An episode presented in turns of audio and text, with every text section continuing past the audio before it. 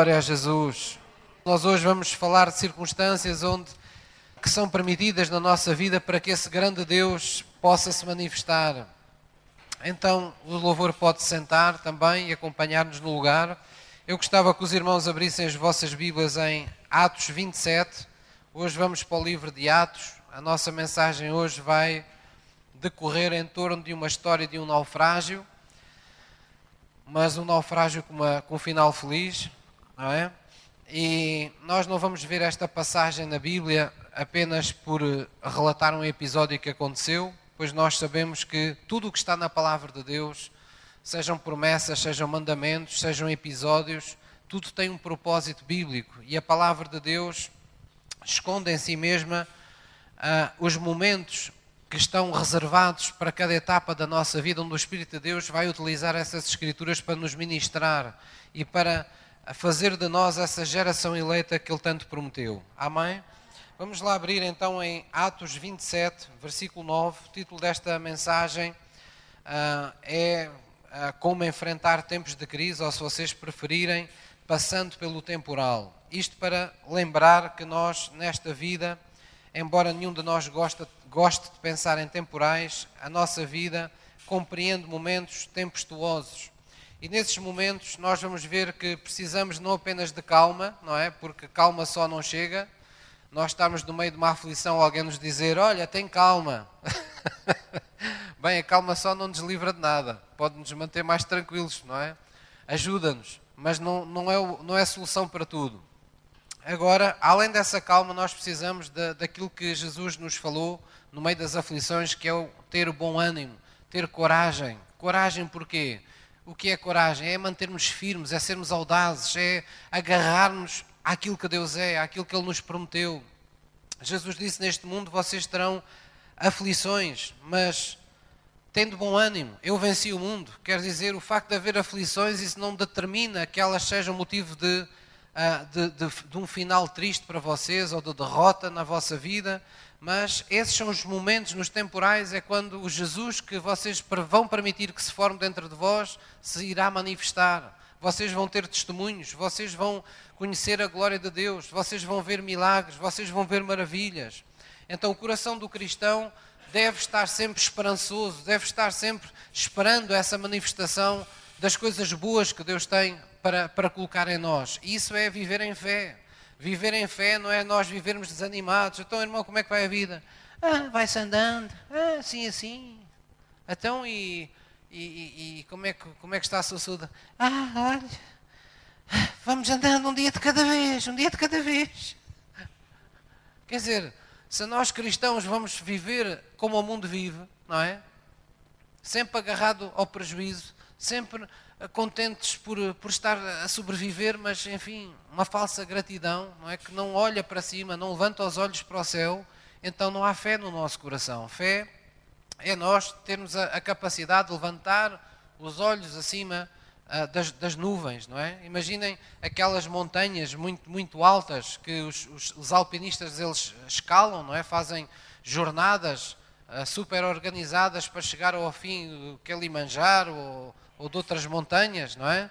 E quando eles chegam lá em cima, o que é que eles constatam? Que aquelas nuvens que eles viam de baixo para cima, que parecia ser o topo do mundo, afinal ficam por baixo deles. Eles estão lá naquele topo e olham para as nuvens de cima e veem aquela imensidão e sentem a grandeza do mundo, não é?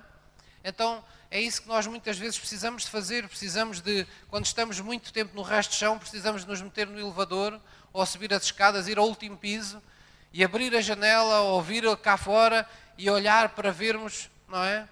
A imensidão das coisas, para vermos como estamos por cima das coisas.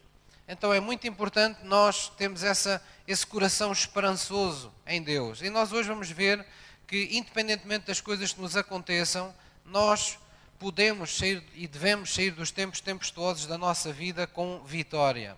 Então, Atos 27, versículo 9, fala de uma ocasião onde o apóstolo Paulo, numa etapa da sua vida, Atos 27, versículo 9, ah, onde o apóstolo Paulo, numa etapa da sua vida, por propósito de Deus, deveria ir a Roma, mas ia não na condição de um príncipe ou de um rei acompanhado da sua corte, ele ia como prisioneiro.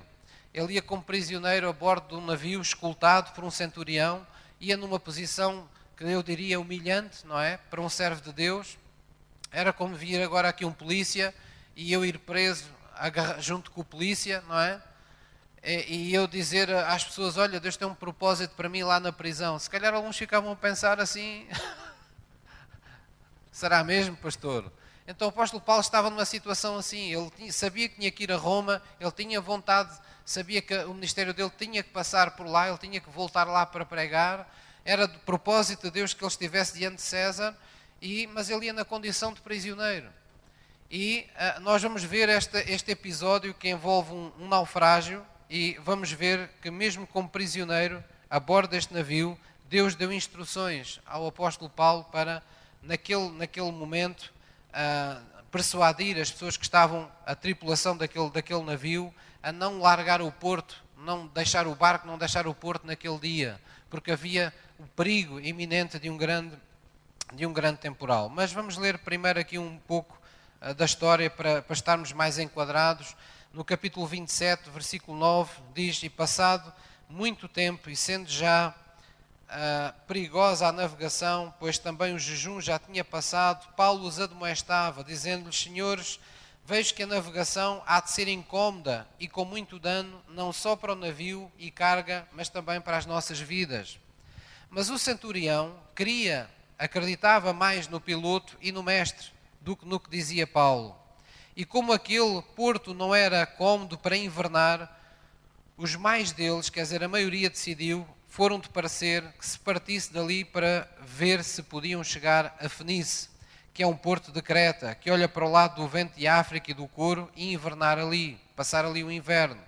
E soprando o sul, brandamente lhes pareceu terem já o que desejavam, e fazendo-se de vela, foram de muito perto custeando Creta mas não muito depois, uh, não muito de, depois deu nela um pé de vento chamado Euroquilão.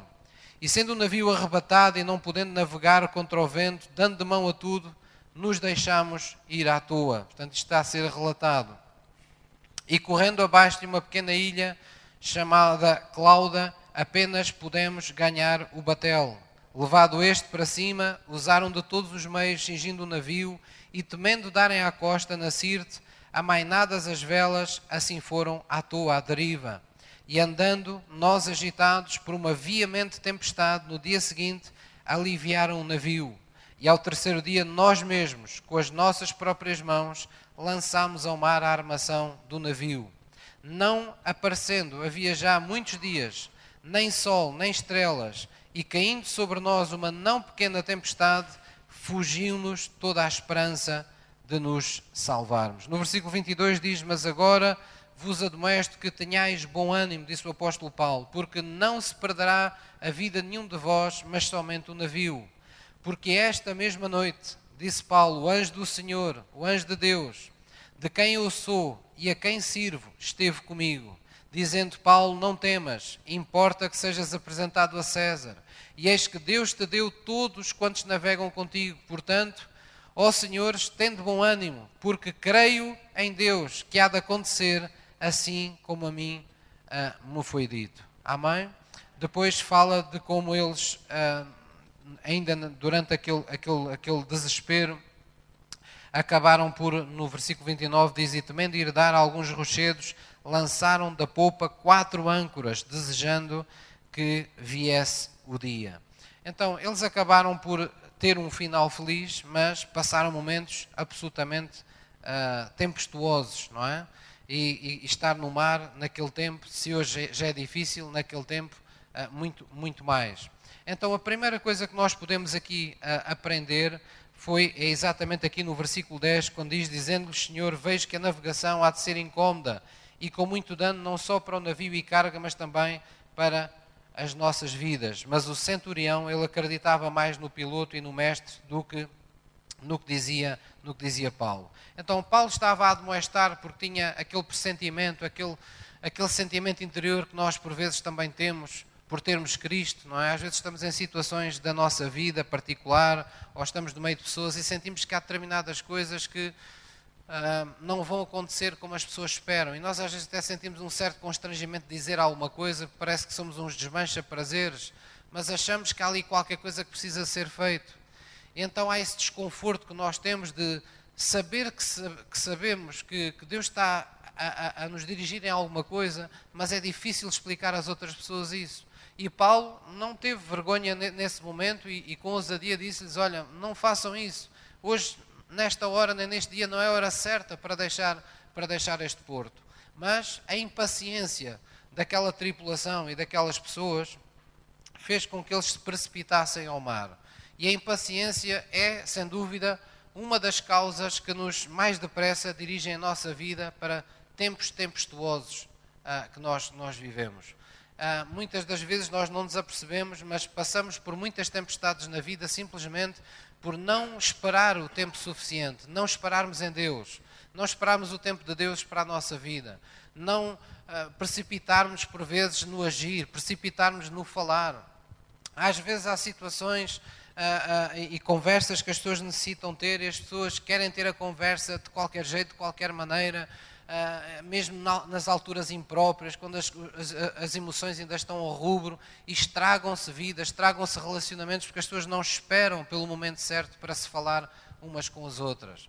As pessoas são precipitadas. Às vezes as pessoas precipitam-se em agir, sentem-se pressionadas, como se costuma dizer, agir entre a espada e a parede, ou na vida financeira, ou na saúde, ou seja, no que for. As pessoas sentem-se pressionadas, e então, debaixo daquela pressão, elas ficam impacientes, ah, eu tenho que fazer alguma coisa, eu tenho que fazer alguma coisa, e mesmo sem saber o que fazer, elas lançam-se e tomam decisões e fazem escolhas e fazem verdadeiros disparates que ainda faz com que a sua vida entre mais rapidamente em tempestades. Há pessoas que fazem isto, inclusivamente têm este grau de precipitação de não esperar o suficiente em Deus, seja nos seus relacionamentos ou porque se comprometem uh, cedo demais em relacionamentos, ou porque destroem cedo demais seus relacionamentos, porque não aguentam, não esperam o tempo certo de Deus. Então a impaciência é uma coisa com a qual nós temos que aprender a lidar enquanto cristãos.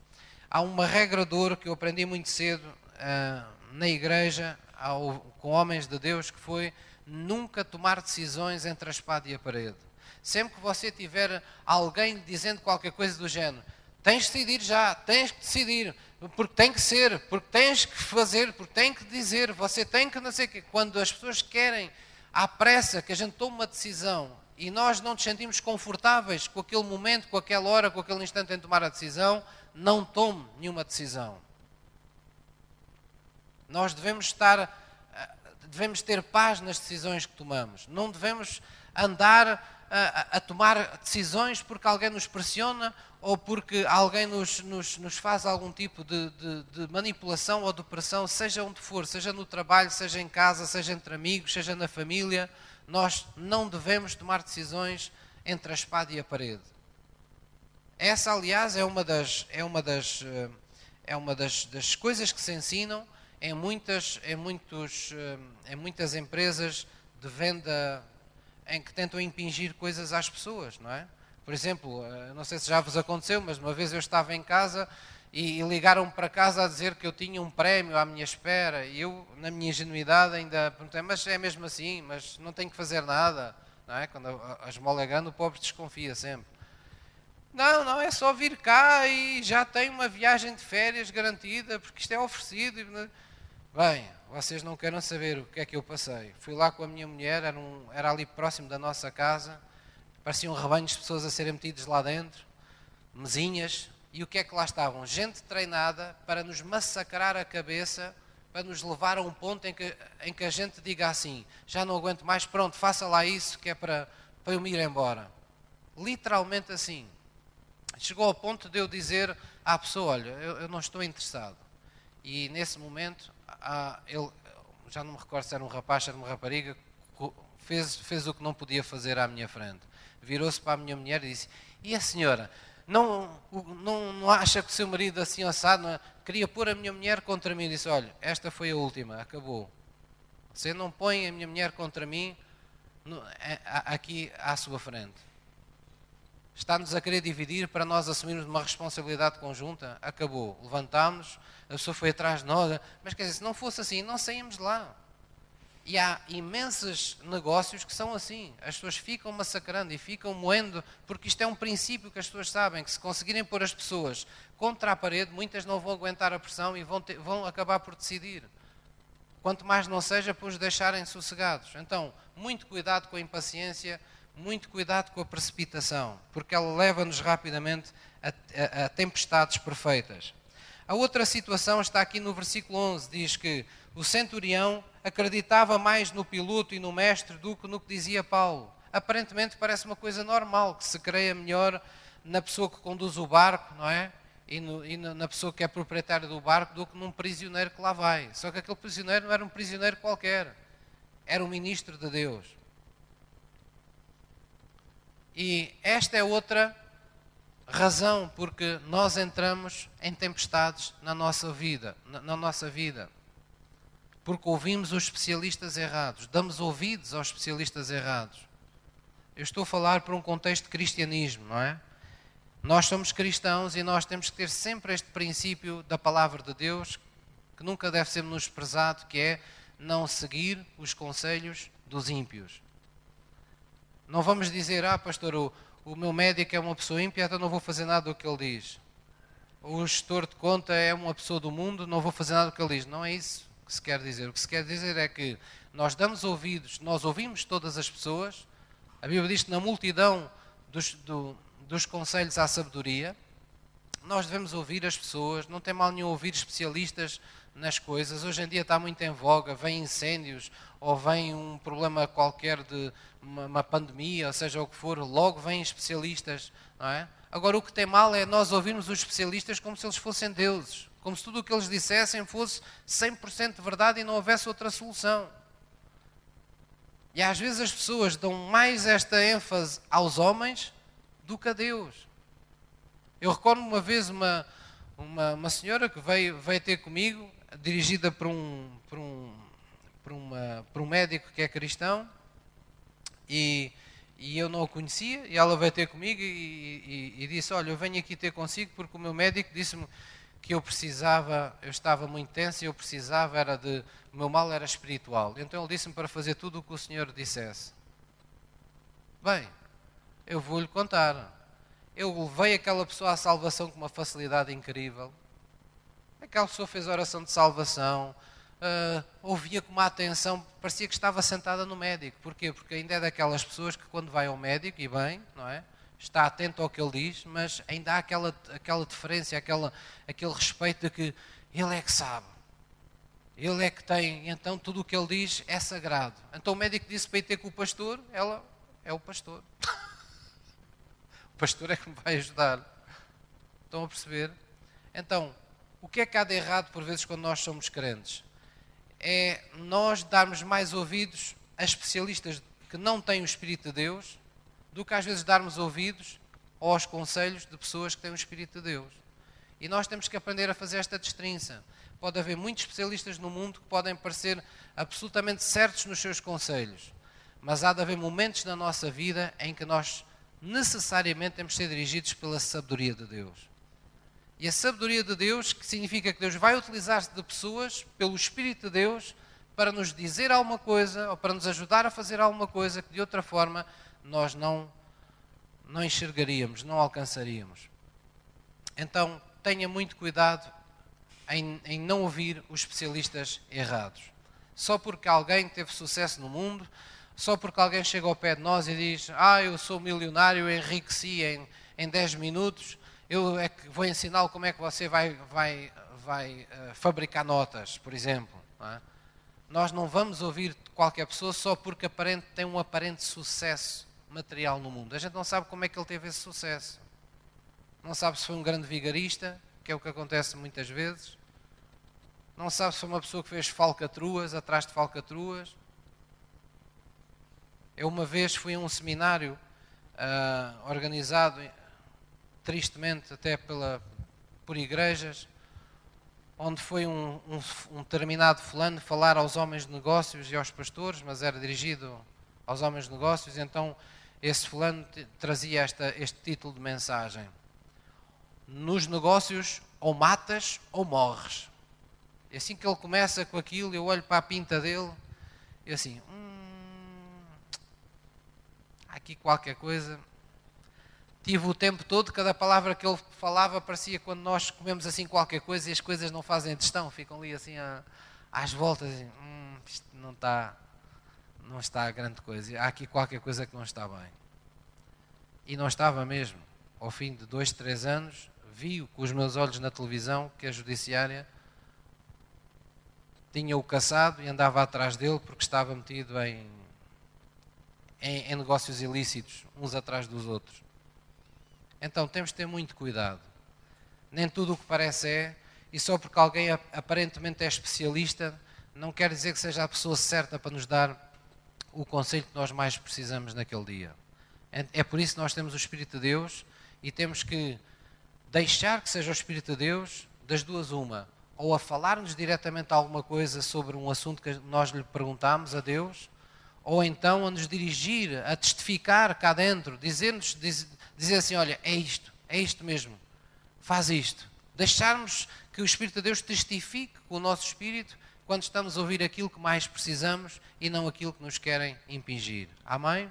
Então isto é muito importante. Portanto, não se esqueça, uma das, das causas que nos levam a entrar em tempestades também uh, é de facto ouvirmos os especialistas, os especialistas errados. Então ouvimos muita gente, mas só damos ouvidos, primeiro, à palavra de Deus e àqueles a quem o Espírito de Deus testifique no nosso coração que são as pessoas naquele momento que Deus está abençoando para nos ajudarem. Amém? Versículo 12 diz também assim nesta, nesta passagem: E como aquele porto não era cómodo para invernar, os mais deles, quer dizer, a maioria, decidiram foram do parecer que se partisse dali para ver se podiam chegar a Fenice. Muitas vezes esta coisa da maioria dá maus resultados, não é? E uh, nós sabemos que ser cristão, uma das coisas que define o ser cristão é o andar contra a corrente. Quando eu digo andar contra a corrente, não é o sermos do contra, não é? As pessoas dizem qualquer coisa, ah, eu tenho que ser do contra, que é para ser diferente. Não é isso, isso é uma parvoíce. Mas andar contra a corrente quer dizer que a generalidade das pessoas que estão no mundo seguem determinados padrões que nem um rebanho, não é? Seguem como um professor meu em tempos uma vez disse o efeito da carneirada. Só que a carneirada da igreja tem um pastor que sabe o que faz. E a carneirada no mundo jaz no maligno. É uma diferença grande. Então, o que é que nós facilmente observamos quando estamos no meio das pessoas, quando olhamos com um olhar mais atento à sociedade, quando vemos os meios de comunicação social, nós apercebemos que uma sociedade, de uma forma geral, tem abandonado uma, um sério número de valores que nós sabemos que são bíblicos e que são básicos. Nós vemos multidões hoje em dia a, a seguirem o caminho do endividamento coletivo. As, a maior parte das pessoas não se apercebe, mas há pessoas que pensam por nós nas nossas carteiras quando você paga uma fatura uh, de, de, de, telecomunicações, não é? Ou de audiovisual, tipo MEL ou outras coisas, não quero aqui mencionar marcas. Ou quando você paga uma, uma, uma eletricidade, seja na EDP, seja no que for, não é? Há monopólios na, naquelas coisas. Ainda há pouco tempo, há uns dias, uh, veio na televisão que a Galp tinha tido lucros milionários. Então, isto não é imoral no momento em que toda a sociedade está em constrangimento, toda a gente está apertada até dizer basta, em que nos aumentam os combustíveis todos os dias, a pretexto de que é, é o petróleo, é, é, é, guerra, é a crise, e depois a pessoa que está a explorar isso vem-nos dizer que teve três vezes mais lucros. Há qualquer coisa aqui de errado. Mas infelizmente é assim que, que, que se vive neste mundo. As pessoas olham para grandes massas de população e pensam como é que podem fruir delas verdadeiras fortunas. Então, o preço que nós temos em média de eletricidade, o preço que temos em média de telecomunicações, o preço em média que temos que pagamos da água, não são coisas apenas do mercado. Não. É, é, é há instituições e há, há, há, há pessoas que se sentam ao redor de mesas em reuniões para ver até onde é que podem esticar a corda. Para nos deixar, à generalidade das pessoas, à grande maioria das pessoas, o suficiente para viverem, mas para nos retirar tudo o resto. As coisas são exatamente assim. E é por isso que estamos sempre a discutir porque é que o Estado está sempre a engordar, porque é que ah, há tanto uma carga fiscal tão grande. Claro, as coisas têm que ser pagas, têm que ser, a gente compreende tudo isso, mas há um exagero, há um modo de vida, há um explorar da, da soberba de vida e da vaidade e as pessoas vão engodadas nessa, nessa vida. Há pessoas que não têm o que comer, não têm uh, necessidades básicas supridas, mas têm que ter um telemóvel de, de última geração. Porquê? Porque estão engodadas num estilo de vida que é induzido, é criado artificialmente. E quem diz isto diz muitas outras coisas. Então um cristão não pode apenas seguir modas e tendências, não pode apenas uh, dizer, bem, agora vou ser assim porque toda a gente é assim e eu tenho que ser aceito pelas pessoas. Porque é que eu hei de ser a, a, a ovelha negra? Porque é que eu hei de ser diferente dos outros? As pessoas não querem lidar com o incómodo de poderem ser criticadas ou poder, poderem ser notadas como diferentes das outras. Então, por um, por um medo de, de serem marginalizadas, rejeitadas, colocadas à parte, acabam por aceitar todos os padrões que lhes são impostos. Mas ser cristão não é isso. Ser cristão não é deixar que o mundo seja a sua luz. Ser cristão é ser luz para o mundo. A Bíblia diz que é ao contrário. O mundo é que está em trevas e a igreja é tem que ensinar o mundo como é que há de viver. Então nós temos que viver com esse temor santo de que a Bíblia tem que primeiro funcionar na nossa vida para que o mundo possa ver como ela é prática, como ela é uma bênção na vida das pessoas. Posso ouvir uma mãe? Então, isso é muito, muito importante. Então, neste versículo, neste versículo 12, uh, ah, vemos que o que aconteceu e um dos, dos fatores que nos leva também para as tempestades rapidamente é o ouvirmos a opinião predominante ou seguirmos simplesmente a maioria. Porquê é que faz isso? Ah, todos estão a fazer, então vamos fazer também. Não, não nós não podemos uh, viver assim, porque senão vamos entrar em tempestades por, uh, por culpa própria. Amém? Muito importante compreendermos isso. No versículo, vamos ler o versículo 13, vamos acompanhando esta, esta digamos, o desenrolar desta história. E no versículo 13 diz assim: E soprando o sul brandamente, quer dizer, um vento de sul brandamente, lhes pareceu terem já o que desejavam. E fazendo-se de vela, quer dizer, levantando as velas, foram de muito perto custeando Creta, quer dizer, foram junto à costa. Então, eles olharam para o vento e ao olhar para o vento, eles seguiram as circunstâncias. Quer dizer, eles foram iludidos por aquilo que os seus olhos viam. Este é outro princípio espiritual que nós tiramos daqui para, ah, na verdade, ou evitarmos ou não sermos traídos no meio das tempestades. É não pormos os olhos nas coisas que se veem, como diz a Bíblia. Porque nós não andamos mais pelas vistas, nós andamos pela, pela fé quer dizer que aquilo que governa o nosso agir, os nossos passos, as nossas atitudes, aquilo que manda e dita se temos alegria ou se temos tristeza, se temos esperança ou se temos desânimo no coração, não são as coisas que nos acontecem, mas é a palavra que abundantemente nós permitimos que Deus coloque no nosso coração. Ela projeta em nós um sentimento agradável das coisas que estão prestes a acontecer na nossa vida. E a nossa caminhada contínua com Deus, a nossa comunhão com Deus, alimenta esses sonhos à luz das promessas, alimenta esse caminho luminoso, mesmo quando ele ainda não é luminoso. E é por isso que quando as pessoas estão no mundo à nossa volta sem paz, nós podemos ter paz no meio das, das grandes tempestades. É por isso que as pessoas, quando não estão sem calma, estão de cabeça perdida, um cristão pode ter a tranquilidade necessária, pode ter a calma necessária, pode ter a sabedoria necessária. Porquê? Porque ele está instruído, faz parte do plano de Deus, que onde houver um cristão, Cristo esteja no meio de pessoas, mostrando o caminho. Posso ouvir uma mãe? É muito importante nós não confiarmos naquilo que os nossos olhos veem e não nos deixarmos iludir pelas coisas que nos acontecem. Nós devemos ler os sinais, Jesus ensinou-nos a ler os sinais, falando acerca da figueira e de outras e de outras circunstâncias, não é? Para nós estarmos atentos aos sinais, mas não aos sinais que o mundo nos dá no sentido daquilo que o mundo nos manda fazer. Para estarmos atentos aos sinais de acordo com a interpretação bíblica que temos da vida e daquilo que nos espera. Jesus disse: olhem para os sinais, porquê? Porque estamos à espera da sua segunda vinda, porque estamos à espera de acontecimentos apocalípticos, porque estamos à espera que Deus cumpra determinadas promessas. É esses são os sinais que nós temos que ver. Não é os sinais da bruxa, não é os sinais uh, da calamidade, não é os sinais de, da pandemia ou, ou da doença disto ou daquilo. Não são esses sinais que Deus quer que a gente se foque. Deus quer que nos foquemos nas coisas que nos indicam e que testificam aquilo que Deus já prometeu e que já desceu ao nosso coração. Amém? Então, é loucura ignorar o que Deus diz, mesmo quando as circunstâncias o desmentem. No versículo 15 e no versículo 17 diz também o seguinte: diz: E sendo o navio arrebatado, não podendo navegar contra o vento, dando de mão a tudo, nos deixamos ir à toa, ou nos deixamos ir à deriva.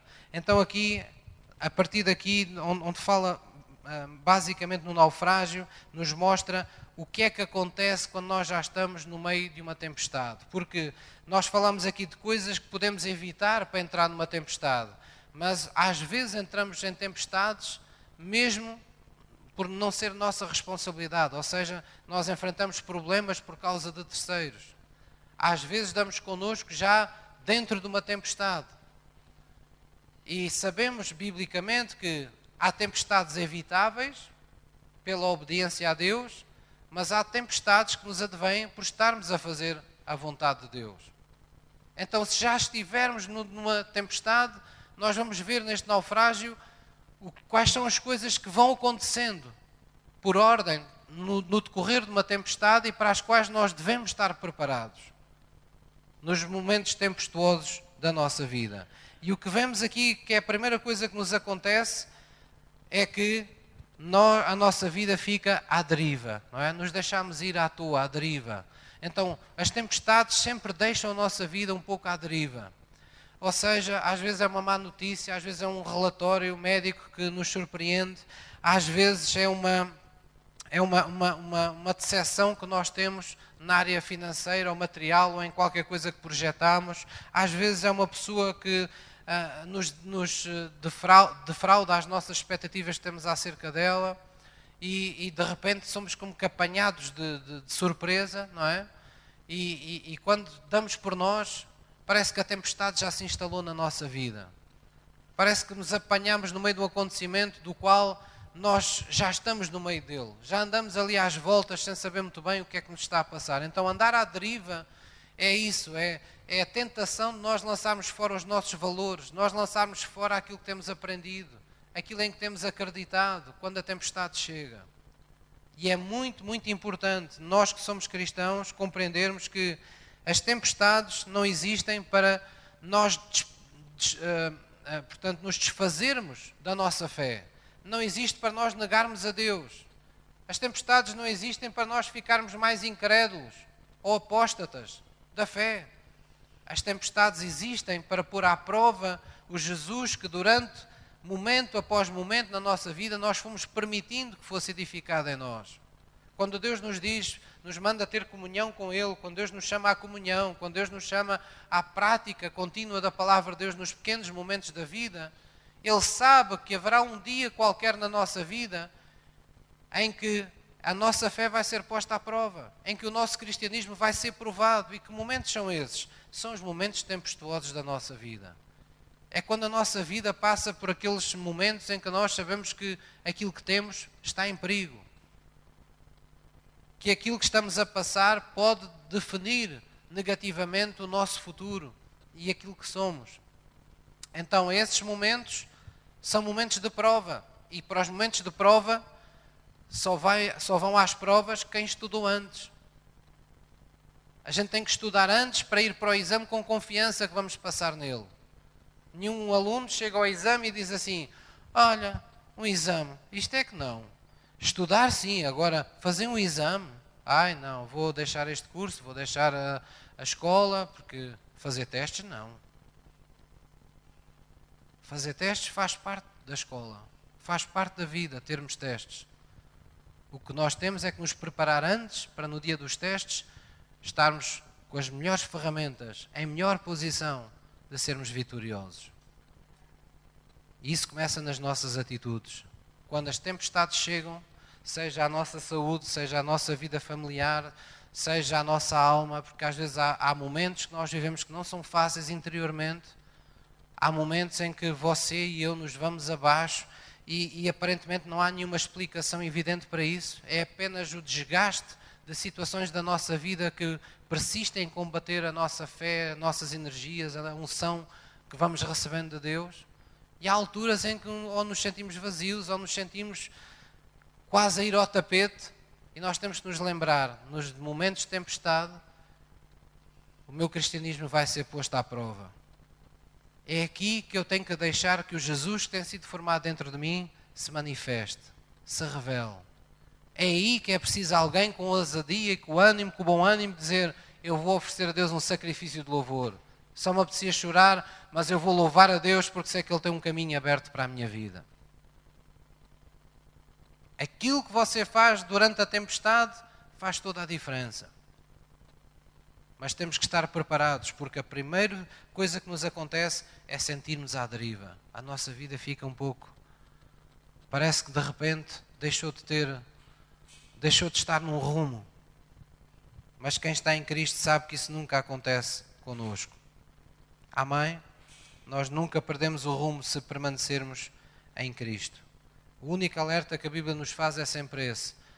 Fica firme em Jesus Cristo. Havendo feito tudo, ficai, ficai firmes. Havendo feito tudo o quê? Já oraste, já louvaste, estás com o teu coração acertado com Deus, fizeste aquilo que no teu coração Deus pôs fazeres, então espera, aquieta-te, sossega, acalma-te e deixa Deus ser Deus em tua vida. Amém? Então o versículo 15 nos fala nisso, o versículo 18 também nos diz, nos diz assim no versículo 18: E andando, não agitados por uma veemente tempestade, no dia seguinte aliviaram o navio. E diz que no terceiro dia eles próprios, com as suas próprias mãos, lançaram ao mar a armação do navio. Quer dizer, lançaram as coisas que, que o navio transportava e lançaram aquilo que fazia parte da manutenção do navio. Tudo foi deitado ao mar.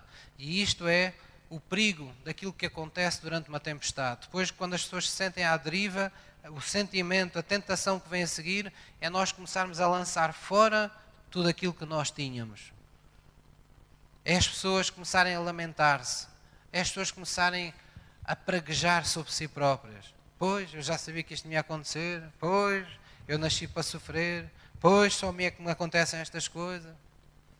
É a pessoa começar inclusivamente a lançar fora a sua fé, começa a lançar fora a sua esperança, começa a deixar o seu coração ficar sem esperança, começa a olhar para o buraco escuro que está à sua frente. Porquê? Porque está se iludindo com aquilo que vê, não está caminhando com os pés firmes sobre aquilo em que acredita. E cristão não vive pelas vistas, cristão vive pela fé, pela confiança que tem naquilo que Deus prometeu fazer. Essa confiança é uma força ativa, é uma força que trabalha a nosso favor, mesmo quando nós estamos dormindo, mesmo quando nós choramos muito, ou estamos cansados, ou estamos sem forças nenhumas, a nossa fé está trabalhando por nós. Ela é uma força ativa.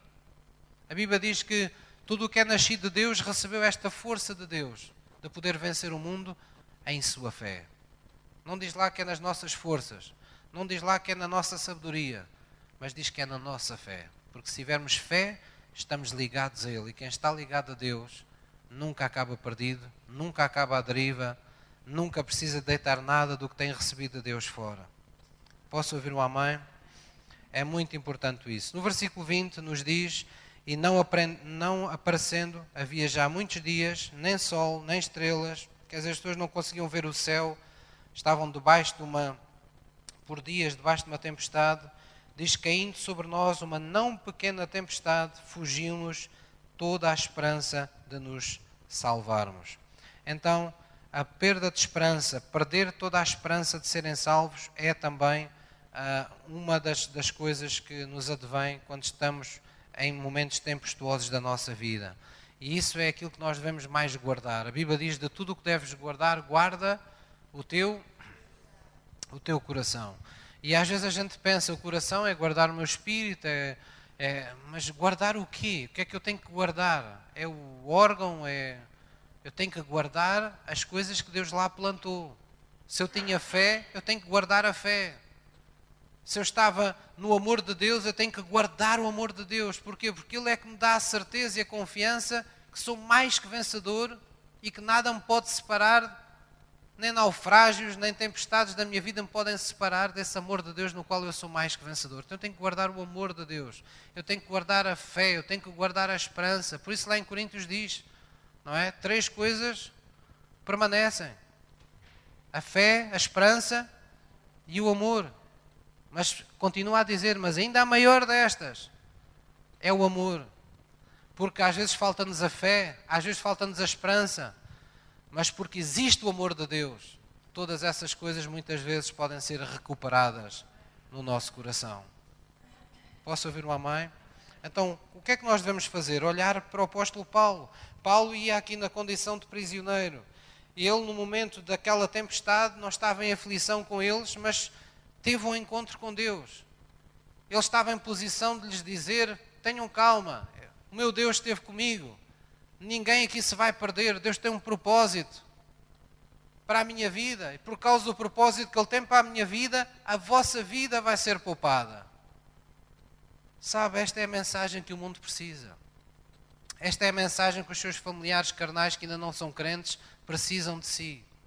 As pessoas que estão à nossa volta e que, porventura, nós até já falámos de Jesus, mas não querem saber, eles precisam em algum momento de saber, nas tempestades da sua vida, que o facto de nós sermos pessoas abençoadas faz com que a vida deles também seja poupada. Porque se nós orarmos por alguém, Deus vai ouvir a nossa oração. Se nós intercedermos por alguém, Deus vai responder à nossa intercessão. José do Egito estava debaixo da autoridade de um faraó, mas porque era abençoado por Deus, porque Deus estava com José, não houve fome sobre aquela terra do Egito, porque aquele homem governava com a sabedoria de Deus e durante um tempo acumulou recursos, não é? Acumulou os cereais da Ucrânia para alimentar aquele Egito durante, durante os anos de, de fome. Quando nós vamos ver ah, no reino de Nabucodonosor, Daniel, vemos que todos reconheceram aquele homem tem um espírito mais excelente. No meio de um, de um reino babilónico, no meio de uma coisa perversa, é possível haver bênção de Deus. Porque Deus assim escolhe que no meio das trevas haja luz. Esse é o plano de Deus. Onde abundou o pecado, superabundará a graça de Deus. Porquê? Porque Deus ali põe uma semente. Foi o que Jesus veio fazer esta terra. Jesus veio ser a semente de Deus na terra. A semente de filhos que ele iria colher e por isso nós estamos aqui hoje. A semente do bem e por isso a igreja hoje existe para fazer o bem. Meu coração tem estado tão triste ver tanto, tanta asneira nas televisões, tanta pedofilia, tanta tanta mancha sobre homens que, que representam Deus. Isto não é apenas uma vergonha para a Igreja Católica, é uma vergonha para todos os cristãos do mundo. Mal ou bem, estando certos ou estando errados, concordando ou não concordando com esta ou com aquela prática, estas coisas são terríveis. As pessoas não se apercebem, mas é o pior pecado que alguém pode cometer diante de Deus, se é que há pecados piores. Mas o que é que me faz dizer isto? É que às vezes eu vejo Deus, parece que passa por cima, parece que liberta as pessoas de condenação, de pena, por causa de pecados que aos nossos olhos parecem muito graves, mas há pecados que as pessoas não se apercebem e parece que Deus, pelo menos, não permite que as pessoas sigam suas chamadas. E há uma coisa que eu tenho muito temor diante de Deus eu tenho os meus pecados como vocês têm os vossos, tenho as minhas falhas pessoais, mas há uma coisa que eu sempre que me lembro de Deus ou que estou com Deus, peço a Deus, é que me guarde de pecar contra vocês. Porque pecar contra o povo de Deus eu tenho a certeza que é um pecado difícil de nos livrarmos. O que é que isso significa? É quando nós damos escândalo no reino, quando nós somos o oposto daquilo que Deus diz que nós somos. Neste caso, pastores, não é? Mas todo o cristão deve pensar assim: quando eu sou o contrário do que Deus diz, eu estou a ser um tropeço para Deus na terra. É a pior coisa que nós podemos fazer. Não há pior coisa do que ver um cristão incrédulo. Não há pior coisa do que ver um cristão entregue à imoralidade, ou um cristão a vingar-se, um cristão a não perdoar, um cristão a ter um jugo duro com alguém. Não há coisas piores do que isso, porque nós não nos é permitido ser assim. Nós temos Cristo. Nós somos o seu corpo. Ele reina em nós. Ele escolheu-nos para ser o seu prolongamento na terra. Então, essa santidade que a Bíblia fala, esse temor que a Bíblia fala, não é andarmos entretidos com a altura das saias ou com a altura, ou com as calças são largas, são estreitas, com o cabelo está assim, se está assado. Não. A santidade que Deus fala é isso. É nós não nos deixarmos em nenhum momento de estar completamente identificados com quem Jesus é. Porque ele bem que disse aos discípulos: Vocês foram escolhidos para ser a luz do mundo, o sal desta terra, mas se o sal for insípido, não se aproveita. Não há forma de reaproveitar o sal insípido. O que é que se vai fazer com o sal insípido? Só pode ser pisado. Não pode voltar a ser bom sal. Então lembre-se que mesmo no meio das tempestades, nós temos a responsabilidade de agirmos à imagem do nosso Jesus Cristo. Nós temos a responsabilidade de imitá-lo em nossa fé. Amém? Vamos abrir no Salmo 125, estamos quase a terminar. Salmos 120, 125. Salmos 125. Aqueles marinheiros fizeram algo sábio, que nós ainda não lemos, mas está lá num versículo na, naquela passagem onde diz que na sua aflição eles começaram a fazer preces a Deus. Aqueles, aqueles marinheiros começaram, eles próprios, é caso para dizer quando as, as coisas são, os tempos tornam-se difíceis, não é?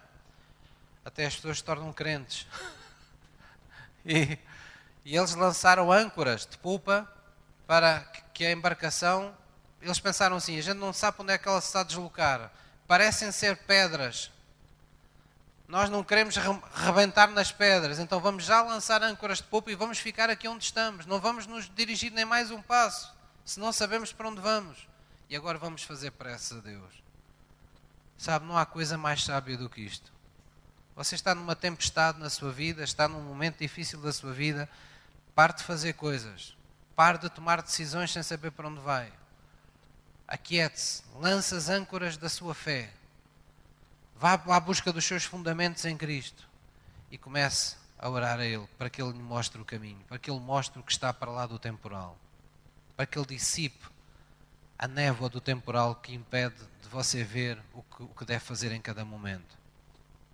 Salmos 125, no versículo 1, diz assim: vamos ler juntos na nossa, nas nossas Bíblias. Os que confiam no Senhor serão como o Monte Sião, que não se abala, mas permanece para sempre. A seguir até diz assim como estão os montes ah, em todo Jerusalém, assim o Senhor está em volta do seu povo desde agora e para sempre. O Senhor está em volta do seu povo. Noutras passagens diz que Deus levanta muros de fogo ao redor do seu Israel. Deus está ao redor. Então, pense desta maneira: quando você está numa tempestade, Deus está onde? Está dentro de si, está ao nosso redor. É por isso que a Bíblia diz que nele nós habitamos no esconderijo. Estamos protegidos onde? Nele. É como alguém que vem nos abraça e deixamos de ver, deixam de nos ver a nós e vem apenas os braços de quem nos abraça. Deus faz isso conosco no meio dos temporais. E é por isso que nós podemos sentir conforto. É por isso que nós podemos sentir paz sobrenatural.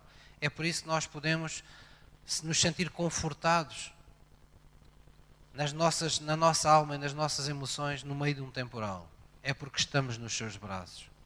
Às vezes as pessoas dizem, não, pastor, eu estava a ter comunhão com Deus e pronto, estava nesta, nesta luta na minha vida e, e olha, comecei a sentir um, uma vontade de chorar, mas sabe, não era, não era tristeza, eu não estava a chorar por causa do que me estava a acontecer, era uma comoção, uma coisa que eu não sei explicar. Pois é, é comoção de quem está a ser abraçado.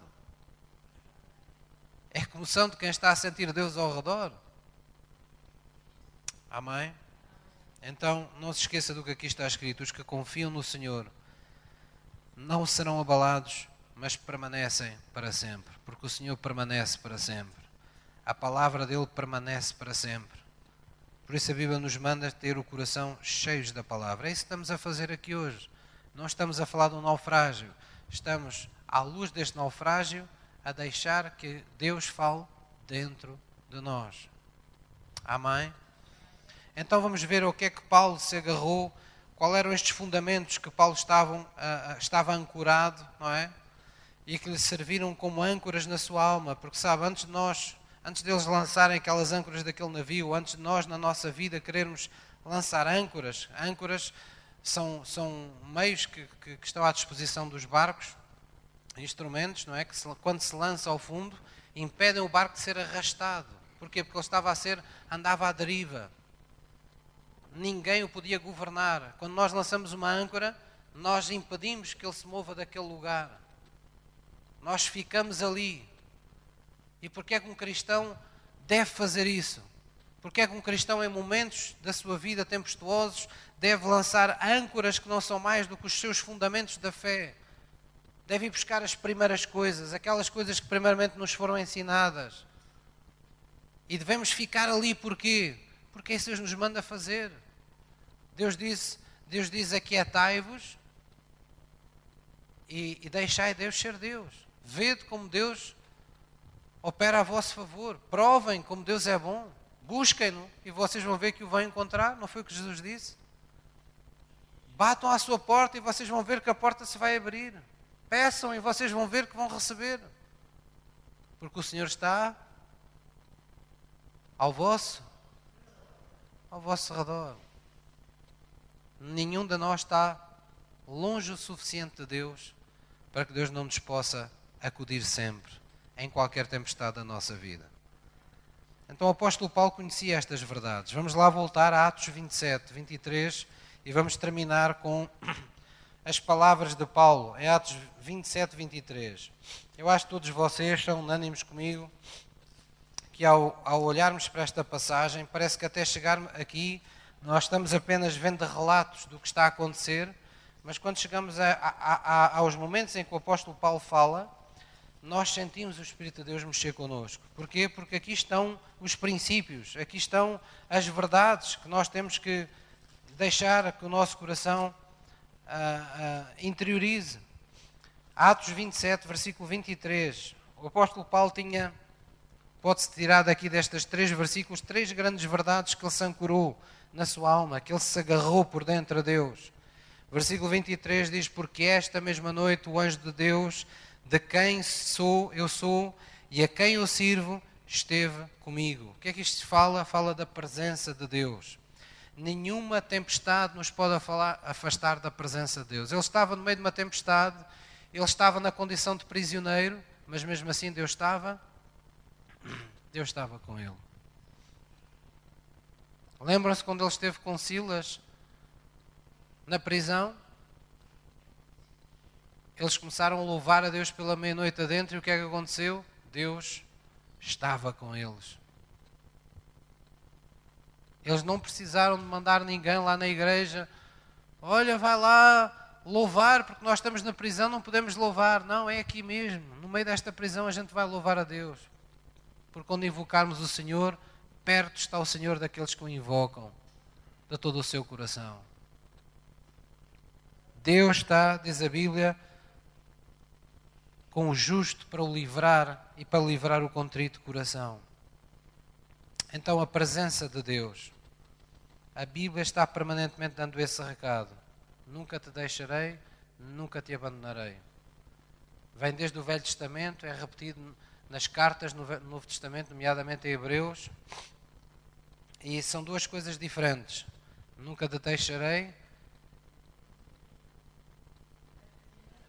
nem te abandonarei, não é? Nunca deixarei de ser o teu amparo, nunca deixarei de estar presente. Deus nunca deixa de estar conosco e Deus nunca deixa de ser o nosso amparo. O ombro onde nós podemos uh, encontrar conforto. Amém? Qual é outra qual é outra verdade que o apóstolo Paulo se agarrou? Versículo 24. A boca fala do que o coração está cheio. É isso que estamos a ver. O apóstolo Paulo está a falar daquilo que está no coração dele. Disse, dizendo Paulo, não temas, importa que sejas apresentado a César, e eis que Deus te deu todos quantos navegam contigo. Uau! Que grande ousadia! Ele estava ali como prisioneiro e estava a dizer: Olha, vocês todos vão ser poupados por causa do propósito que Deus tem para a minha vida. O propósito de Deus é maior que esta tempestade que estamos todos a passar. Por isso tenham, tenham paz, tenham tranquilidade podem ter calma, podem sossegar os vossos ânimos, porque há um propósito de Deus para a minha vida que não permite que esta tempestade seja o último episódio da minha vida. Quantos de nós somos capazes de dizer isto nas nossas orações quando estamos nos dirigindo a Deus num tempo tempestuoso na nossa vida? Senhor, eu sei que isto tem sido tempos duros que eu tenho passado mas eu sei que isto não é o último capítulo da minha vida, porque tu tens um propósito a cumprir com a minha vida enquanto eu aqui estou. É só por isso que nós cá estamos, irmãos. Porque ainda não cumprimos todos os propósitos que Deus tinha para nós e para a nossa vida. Então, o propósito de Deus deve ser motivo de fé. Eu muitas das vezes tive ao longo da minha vida momentos de desânimo, momentos como vocês, momentos de nós fraquejarmos, de nós uh, pormos às vezes quase em causa a nossa vida, uh, aquilo que fazemos, mas sempre, sempre, sempre, sempre, desde o princípio, eu tive uma profunda certeza, tive uma profunda âncora dentro do meu coração, em todos os momentos tempestuosos da minha vida, de que Deus tem um propósito a cumprir pela minha vida. então eu não estou minimamente preocupado com o que aparentemente me possa suceder. Enquanto Deus tiver um propósito para a minha vida, e esse propósito foi-me anunciado muito cedo na minha vida. Talvez por isso eu, essa seja uma área forte no meu coração. Eu acho que já vos contei, eu andava, eh, eu era um motar autêntico, eu andava de moto para todo lado, adorava andar de moto já como crente, como cristão, uh, quando conheci a minha mulher, namorámos, casámos, andávamos de moto para todo lado, era o nosso transporte, até termos os, os filhos. E, e, eu houve uma altura que perdi um, um amigo que era conhecido de infância, aquelas crianças que brincavam connosco nas ruas, uh, num acidente de, de motorizada. E eu lembro-me que, que, já era crente e, e, cheguei a Deus e fiquei a pensar naquela família, naquelas pessoas e fiquei, Senhor, mas como é que é? Mas ele até já tinha, tinha, tinha estado a se formar e tudo mais. Eu pensei, teve-se a formar, um rapaz tão novo, e de repente tudo acaba assim num acidente. E eu estava assim como que a Deus, como, Senhor, então, isto é assim? Por instantes houve um, um receio que eu nunca tinha tido de me acontecer o mesmo ao andar de moto. E Deus falou naquele dia ao meu coração e, e, e disse-me literalmente assim: São tão poucos os ceifeiros que eu tenho ainda na terra, achas que eu vou prescindir de ti por causa de um acidente? Aquilo entrou com uma com uma pujança, com uma força no meu coração que eu, naquele instante, até o dia de hoje, eu nunca mais tive qualquer receio do que me possa vir a suceder. Absolutamente nada. Foi como se Deus dissesse, que nem o apóstolo Paulo, tem calma, eu tenho um propósito a cumprir com a tua vida. Enquanto esse propósito não estiver cumprido, eu não vou permitir que isso te aconteça. Não há, não há que temeres. Porque esse era um tempo também em que eu ah, estava servindo na igreja, era assistente, e aos sábados,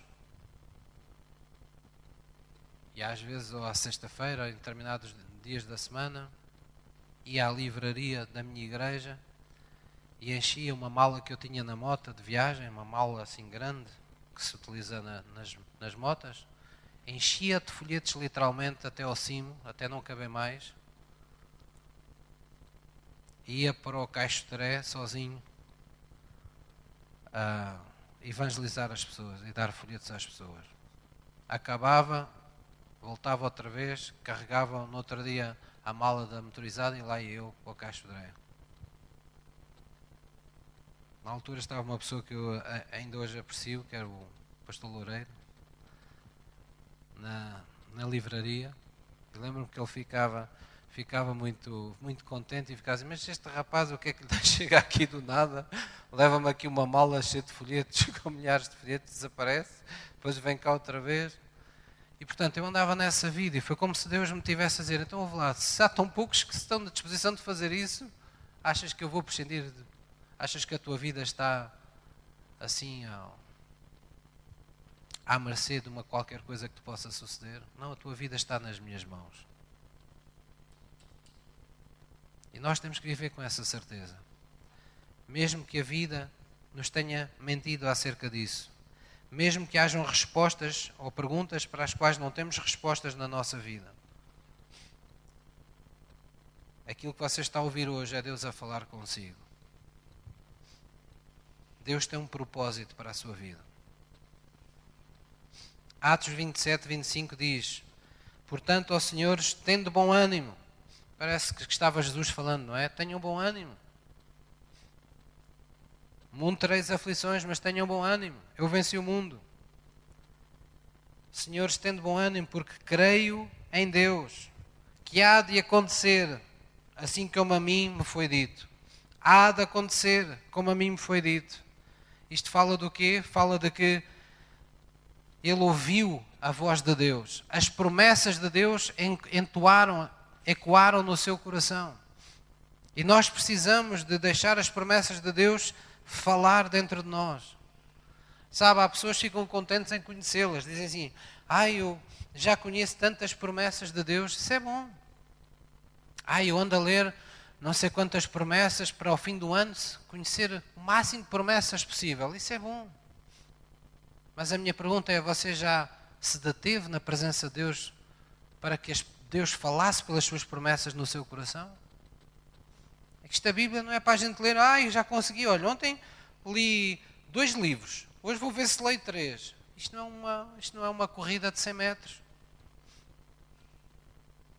Nós não lemos a Bíblia ao quilo. Nós devemos ler a Bíblia dirigida pelo Espírito de Deus. O livro tem Deus.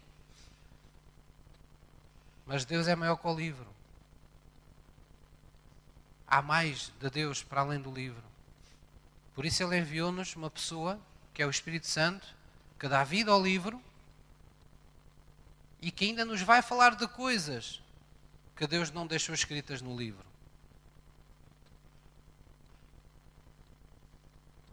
Então nós temos que deixar que as promessas sejam conhecidas. Porquê? Porque em algum momento da nossa vida Deus vai falar essas promessas no nosso, no nosso coração.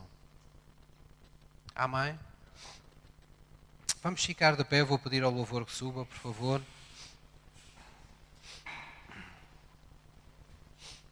Eu gostava que baixássemos a nossa cabeça em reverência diante de Deus, que todos pudéssemos ter a sós com Deus um momento de introspeção, de podermos permitir que o Espírito de Deus possa de alguma forma nos situar na palavra que nós temos estado a ouvir. E nós não temos, a igreja é feita de, de vários momentos na vida das pessoas, não é? Há pessoas que estão, vêm um domingo todos contentes porque já têm um testemunho, mas outros estão chegando tristes porque têm um problema. Uns estão, vêm aliviados porque a sua vida já saiu de uma tempestade, mas outros estão tensos porque pressentem que a sua vida está a entrar numa tempestade. Então, eu hoje queria me dirigir para aquelas pessoas que estão no meio da sua tempestade. E talvez você estivesse a ouvir estas passagens e, e, e de alguma forma, à medida que fomos ministrando pela palavra, você sentiu que o Espírito de Deus pôs lá bem fundo algumas, revivou algumas convicções, alimentou o seu espírito.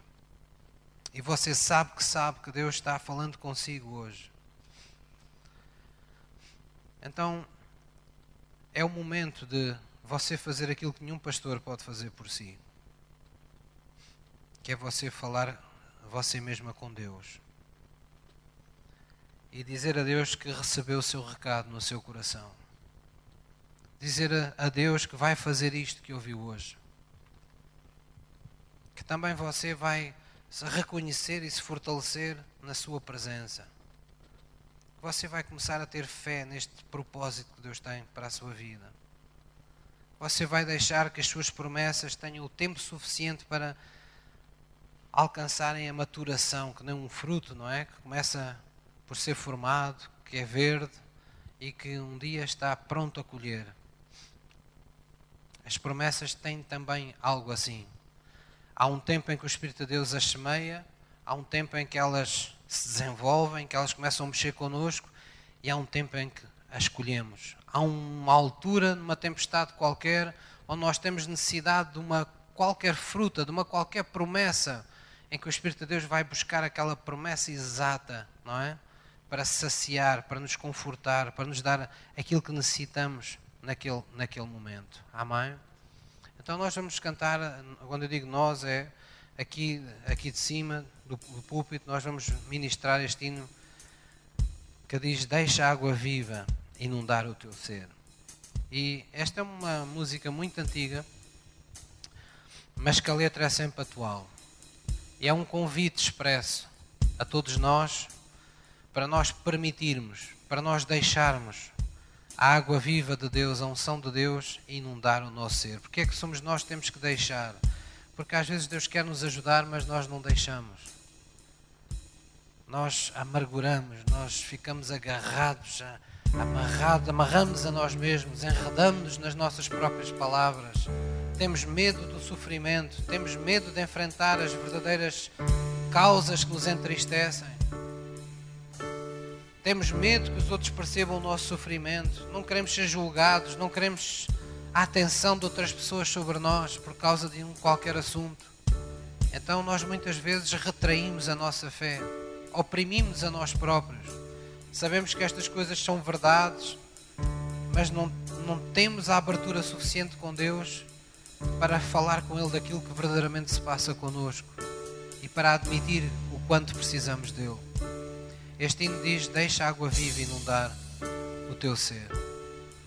E depois, na segunda parte deste hino, nós clamamos pelo Pai, nós clamamos por Jesus, nós clamamos pelo Espírito de Deus. Então, ouça a primeira parte e clame comigo durante este hino. Faça deste hino a sua oração nesta manhã. Amém.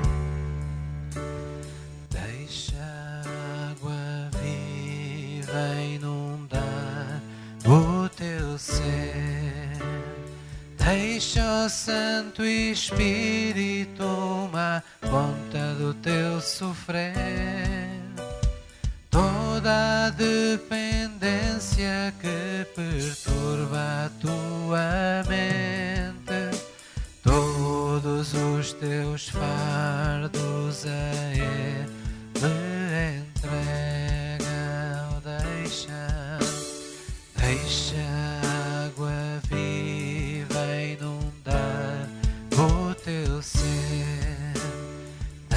Deixa o Santo Espírito tomar conta do teu sofrer. toda a dependência que perturba a tua mente, todos os teus fardos a Ele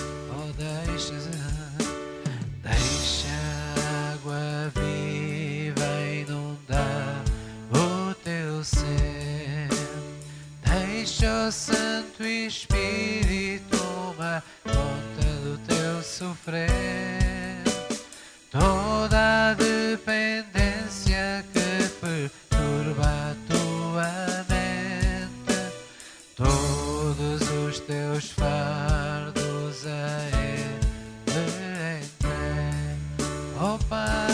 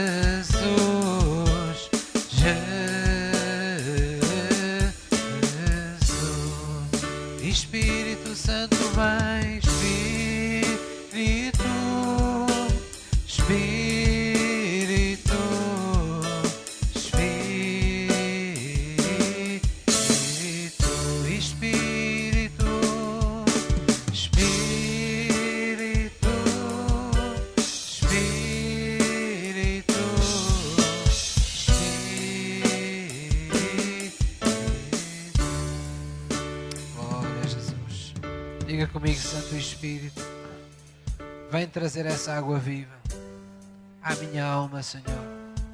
Vem encher-me de novo da tua esperança, dessa esperança sobrenatural que é Cristo. Vem edificar, Senhor. Vem levantar esse Jesus nesta manhã em meu coração, para que no meio dos meus temporais Ele possa se manifestar, eu possa ver o seu agir, eu possa ver esse Jesus ser acordado dentro de mim e acalmar os ventos, acalmar os mares, falar aos temporais desta vida. Pois eu sei, Senhor, que em todo o tempo tu me cercas, tu em mim habitas, o teu Espírito sobre mim repousa, como uma expressão da subexcelente grandeza do teu poder, que é omnipotente sobre a minha vida, que me permite descansar à sombra da tua glória, da tua graça, segundo a paz que em mim opera. Obrigado, Deus, pois nesta manhã eu coloco aos teus pés mais uma vez todas as misérias da minha alma, todas as minhas aflições, toda a tristeza interior que me tem consumido, tudo aquilo que me tem retirado energia e vontade de viver. Arranca de mim, Senhor, nesta manhã, em tua presença, pois é com fé que eu recebo a unção do teu Espírito, agora mesmo, em nome de Jesus. Em nome de Jesus. Obrigado pela tua presença. Obrigado pelo teu propósito santo. Obrigado, Senhor, pelas tuas promessas que não voltarão da minha vida vazias, mas produzirão todo o fruto para o qual tu as enviaste, para o qual tu me as fizeste conhecer, para o qual eu as recebi em meu coração, em nome de Jesus. E eu sei, Senhor, que por muitas que possam ter sido, muitas que ainda possam vir a ser, as minhas aflições, não há medo no meu coração, pois eu sei que tu me livrarás de todas. Tu és a minha força, a minha sabedoria, o meu Deus forte, aquele que me sustém, aquele que me abraça quando eu estou enfraquecido pelas minhas emoções. Tu és o Deus que me dás força, que me dás vigor, que renovas a minha mocidade como as asas da águia. Em nome de Jesus. Em nome de Jesus. Amém. Glória a Jesus. Diga para a pessoa que está ao seu lado: regozija-te nesse teu Deus, porque Ele é a tua fortaleza. Amém. Glória a Deus.